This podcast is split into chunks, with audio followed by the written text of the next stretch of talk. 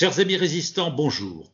En ce samedi 22 mai, jour de la biodiversité, la fête de la biodiversité, je vais aborder avec vous, si vous voulez bien, deux sujets, la politique agricole commune et euh, la question de la natalité, puisque des déclarations ministérielles et politiques ont mis ces sujets à l'ordre du jour.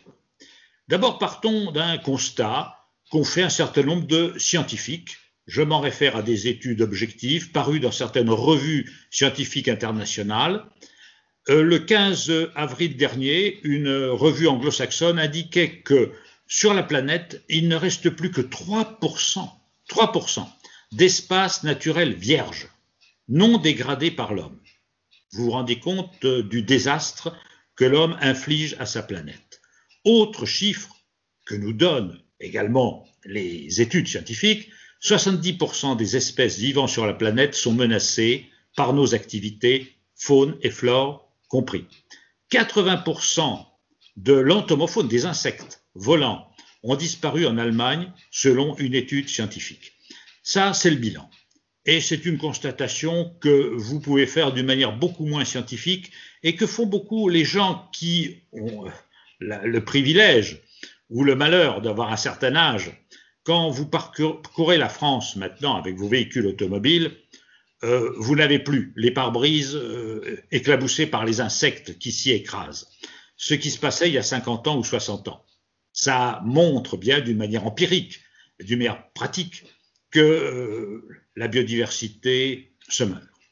La cause en est, entre autres, entre autres, l'agriculture intensive. Or, le gouvernement actuel et le ministre de l'Agriculture, qui est en fait un commis de la FNSEA, a indiqué l'orientation des fonds considérables que l'Europe consacre à l'agriculture. L'agriculture consomme la moitié du budget de l'Union européenne, 9 milliards pour la France.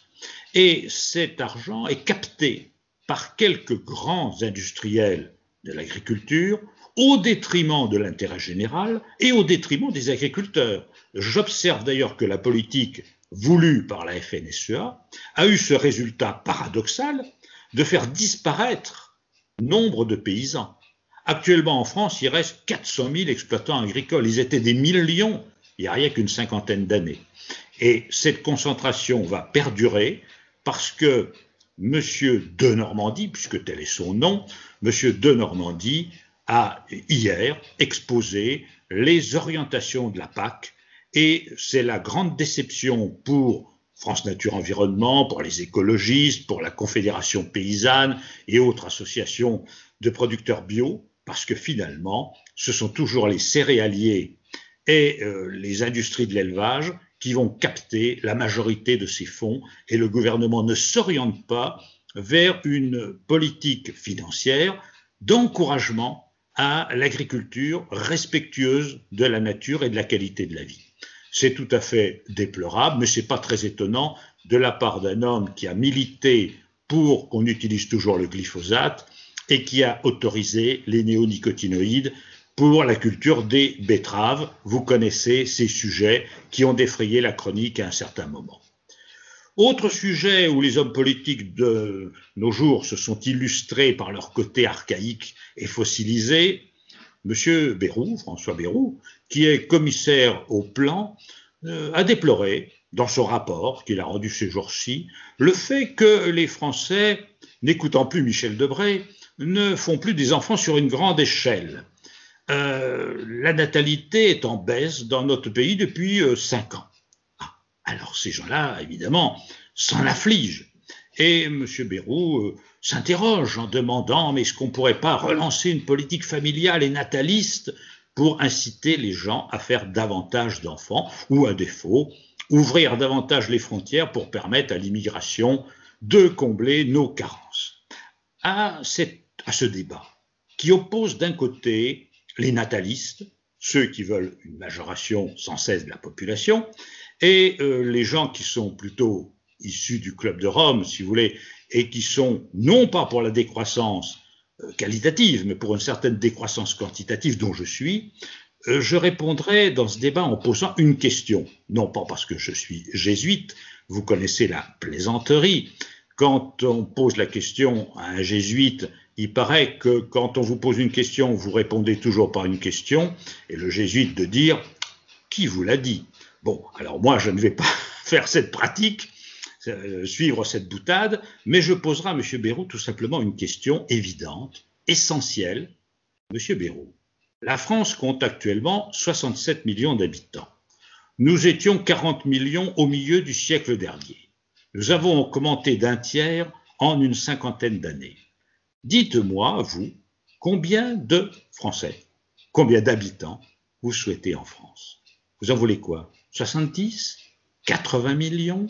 90 100 120 150 Et quand vous en aurez 100, vous nous expliquerez que, pour payer la retraite de ces 100 millions de Français qui vont devenir vieux, très vieux, très moches, très pas bien, pas du tout, ben, il faudra beaucoup d'enfants pour s'occuper de ces 100 millions de Français. Et quand vous en aurez 150 millions, votre logique, c'est la logique exacte de la cellule cancéreuse qui se multiplie indéfiniment. Votre objectif, c'est pas d'avoir 70 millions d'habitants ou 80.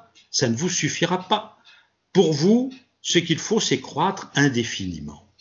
Et ça, c'est votre logique, pas la vôtre uniquement, mais toute celle de ces politiques qui nous gouvernent comme la logique de M. de Normandie, ministre de l'Agriculture.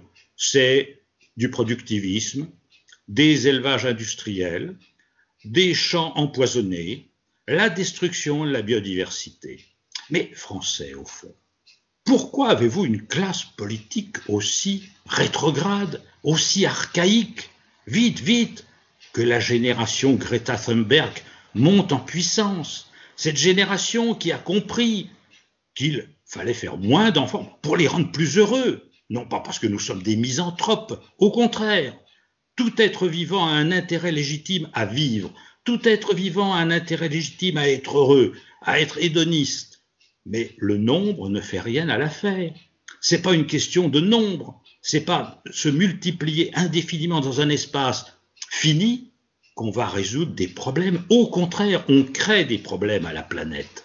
Alors, si on veut sauver la biodiversité, il faut jouer sur deux facteurs.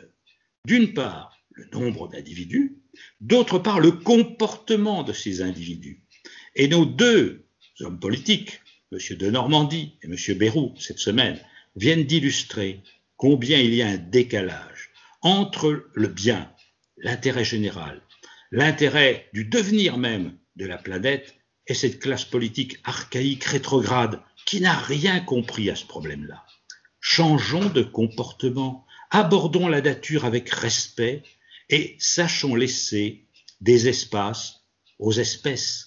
Ne cancérisons pas la terre, ne l'occupons pas partout, laissons des espaces naturels, laissons vivre la nature. Tel est notre message. C'est pas un message de misanthrope, c'est au contraire un message de bienveillance pour tous les êtres vivants et pour l'humanité qu'ils nous font réconcilier avec la biodiversité. Mes amis, je vous remercie de votre attention et si vous le voulez bien, je vous donne rendez-vous pour une prochaine réflexion sur ces sujets. À bientôt.